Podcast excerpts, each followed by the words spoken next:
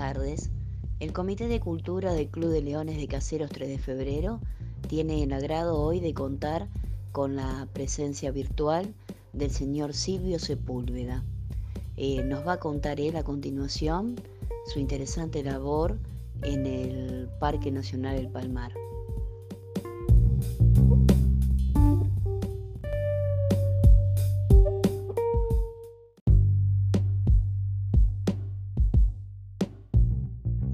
Tardes a todos. Sí, como dice Mariana, gracias por la deferencia, por invitarme al grupo. Eh, sí, soy parte del equipo de guía intérprete de áreas naturales que tiene el Parque Nacional del Palmar. Somos los que nos encargamos de la tarea de educación ambiental con chicos que llegan desde todas partes del país, mostrando uno de nuestros patrimonios naturales, uno de los 47 parques nacionales que tiene Argentina y todas sus, sus riquezas, sus bondades, su biología, su biodiversidad, su valor histórico, su valor cultural, cómo se vincula este paisaje del palmar pastizal con monte espinal, con selva, con el habitante original, con el poblador local. ¿Para qué usaba ese bosque el habitante originario de esta parte?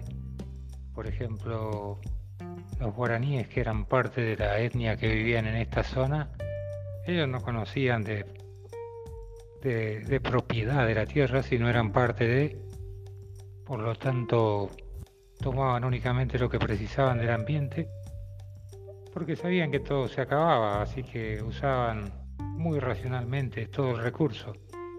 Y estoy hablando de frutas, carne, pescado, recolectores, cazadores, eso era lo que eran. Inclusive la medicina que usaban para curar la obtenían del, del bosque infinidad de plantas medicinales que nosotros no, lamentablemente hemos perdido la, receta para, para, curar con todas esas bondades del bosque, ¿no? Desde un yuyo que algunas abuelas han rescatado, ¿no? Algún té de carqueja, algún té de boldo, alguna cosa de esas, pero que hoy se ha perdido.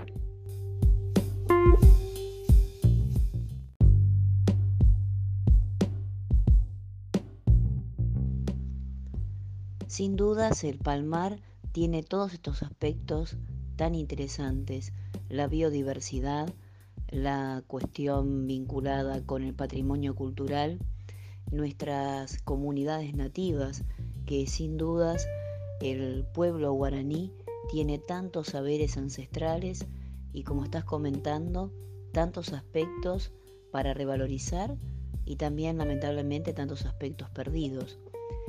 Nos interesaría saber más acerca de estas cuestiones. ¿Podés ampliarnos, Silvio, por favor?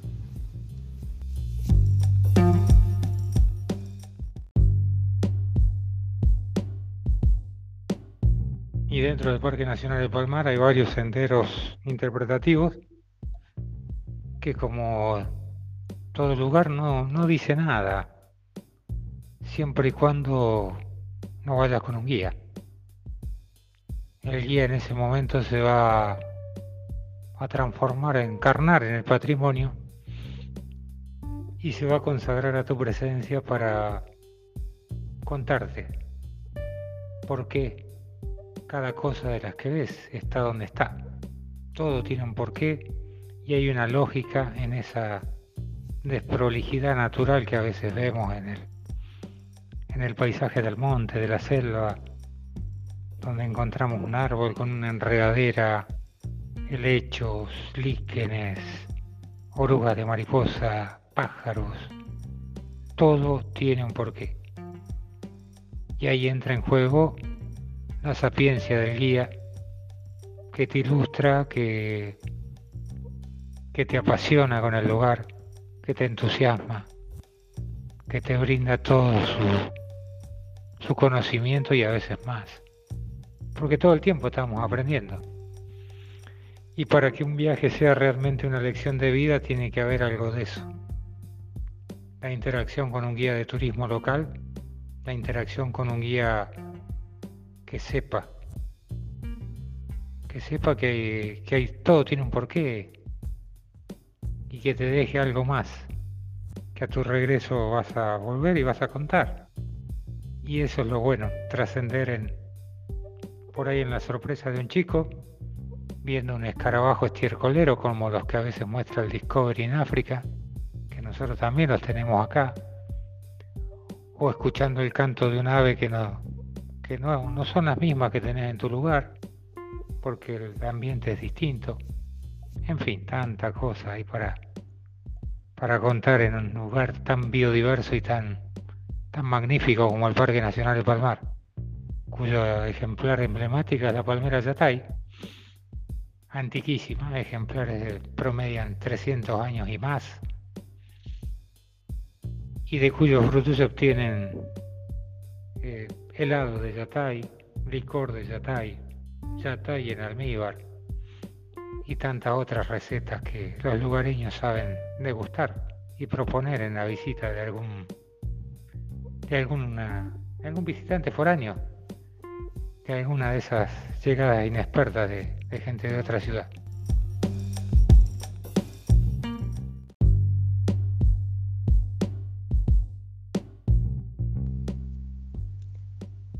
Sí, justamente tuve el gusto de compartir a, Silvio, con quien estamos eh, manteniendo esta entrevista, como guía en la recorrida por el Palmar y justamente los senderos se revalorizan a partir del innegable aporte de la sapiencia del guía, de su don de gente, de su forma de comunicar y de tantos aspectos que nos va contando vinculados a lo cultural. Justamente la importancia del Yatay, la importancia de las ruinas jesuíticas y, y bueno, continuamos entonces descubriendo más aspectos del Palmar que nos va transmitiendo Silvio Sepúlveda.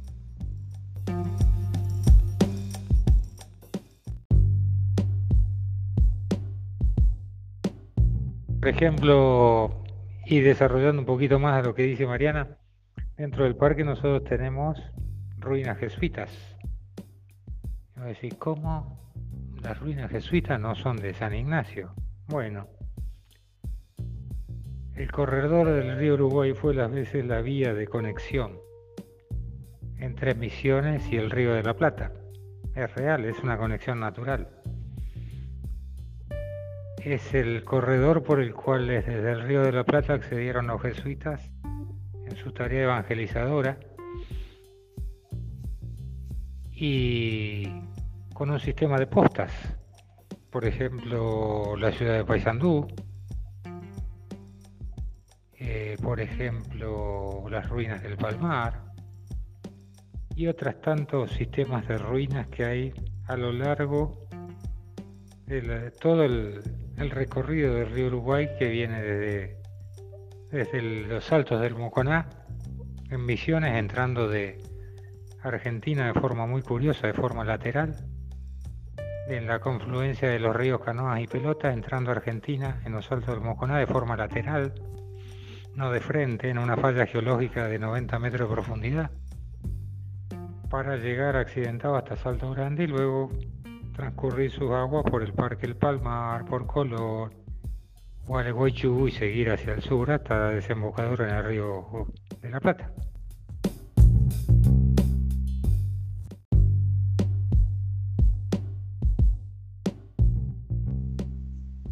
Realmente muy interesante todo lo que estás comentando, Silvio. ¿Podrías ampliarnos que aquí surge la inquietud acerca de las plantas medicinales?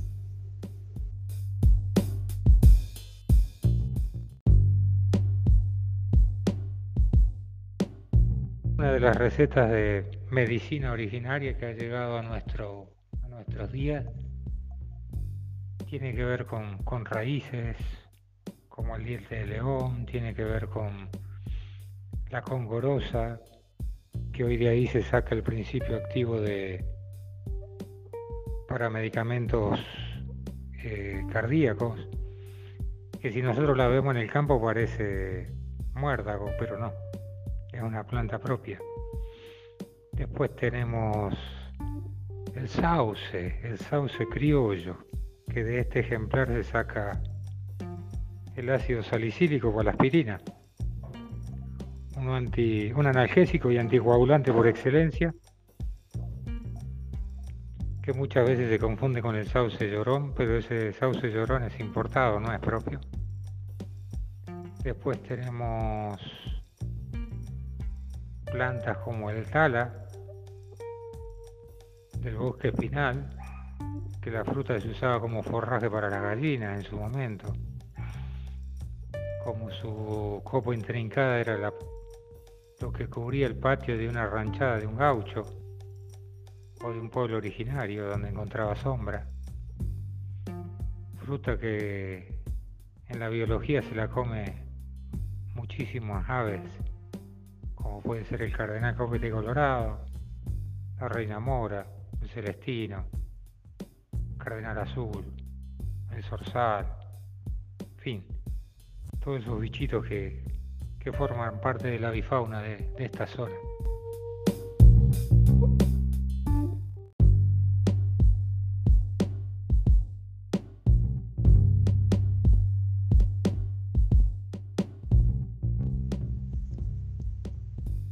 Bueno, Silvio, obviamente no podemos dejar de lado la importancia de lo natural y la biodiversidad, ¿no es cierto?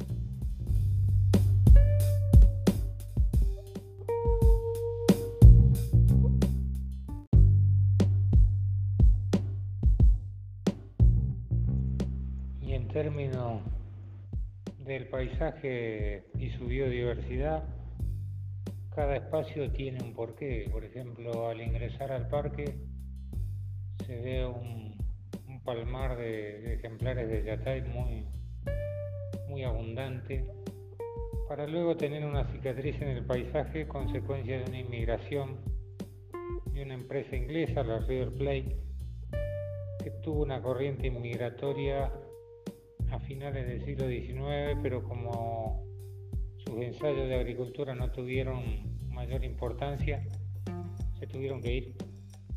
Porque claro, sembraban al estilo europeo sin entender qué tipo de suelo tenían. Si bien había plantas, pero eran todas plantas adaptadas al, suelo de piedra y arena, que es lo que subyace en, el, en el suelo, en esa parte, en términos geológicos. Por lo tanto, no iba a crecer nada. Por lo menos de la semilla que tenían ellos. Así que nada, se tuvieron que ir. Fracasó el proyecto, se tuvieron que ir.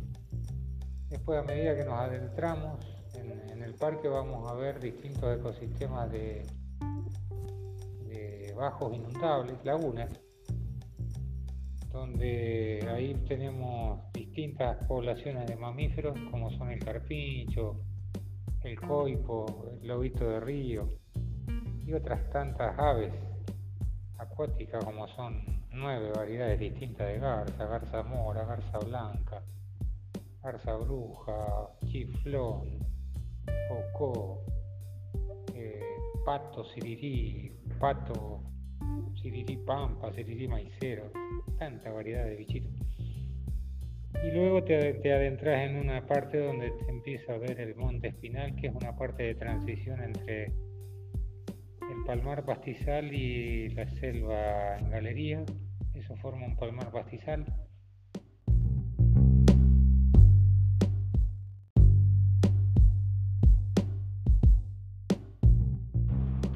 La cuestión es que ese monte espinal tiene ejemplares como ñandubá, itala, espinillo, coronillo, una especie que lleva un capítulo aparte porque alberga la mariposa bandera argentina, que es esa mariposa celeste grande que la tenemos también en el sur de la provincia de Buenos Aires, cerquita, cerquita de La Plata. En el talar de La Plata también tenemos ese ejemplar de mariposa, que dicho sea de paso le encanta el vino de la costa, el vino que, que la cepa se cultiva allá del sur de Buenos Aires, para luego ya estar pegadito al río Uruguay con ejemplares de selva, como puede ser el, el molle, el ingá, el mataojo, el higuirapitá y tantos otros ejemplares de la, de la selva, igual que las lianas, que llegaron del norte argentino a través del río Uruguay.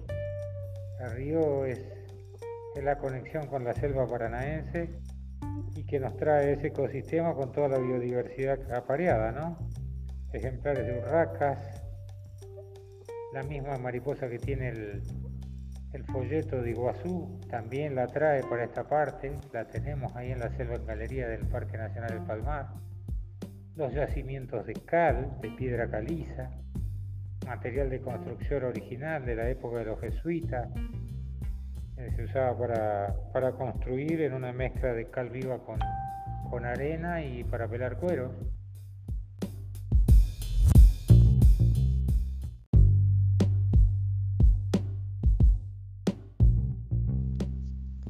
Agradecemos tu presencia virtual, Silvio.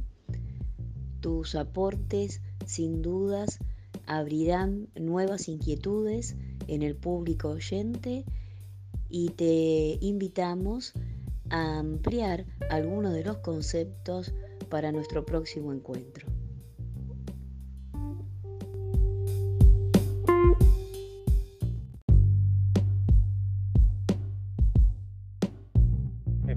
Sirva esta entrevista y la, la puedan disfrutar, compartir y en algún momento, ¿por qué no?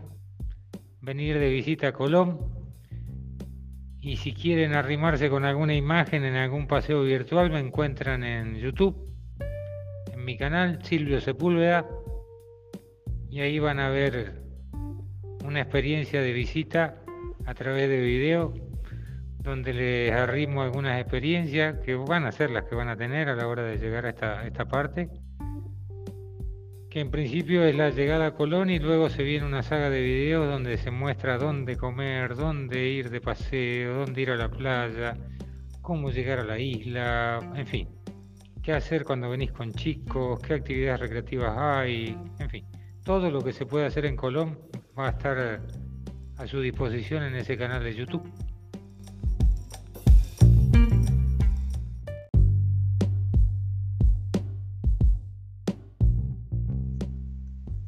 Muy bien, Silvio, muchas gracias por todo lo que has desarrollado. Estaremos al tanto de visitar tus canales de YouTube.